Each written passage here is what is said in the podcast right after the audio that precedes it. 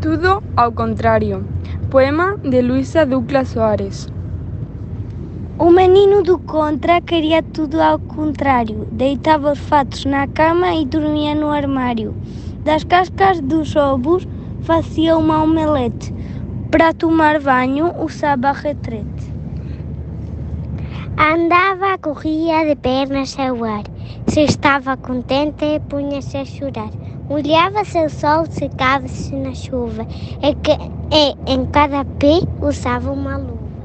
Escribía no lápis con un papel, achaba salgado o sabor do mel. No día dos anos teve dois presentes, un pente con velas e un bolo con dentes.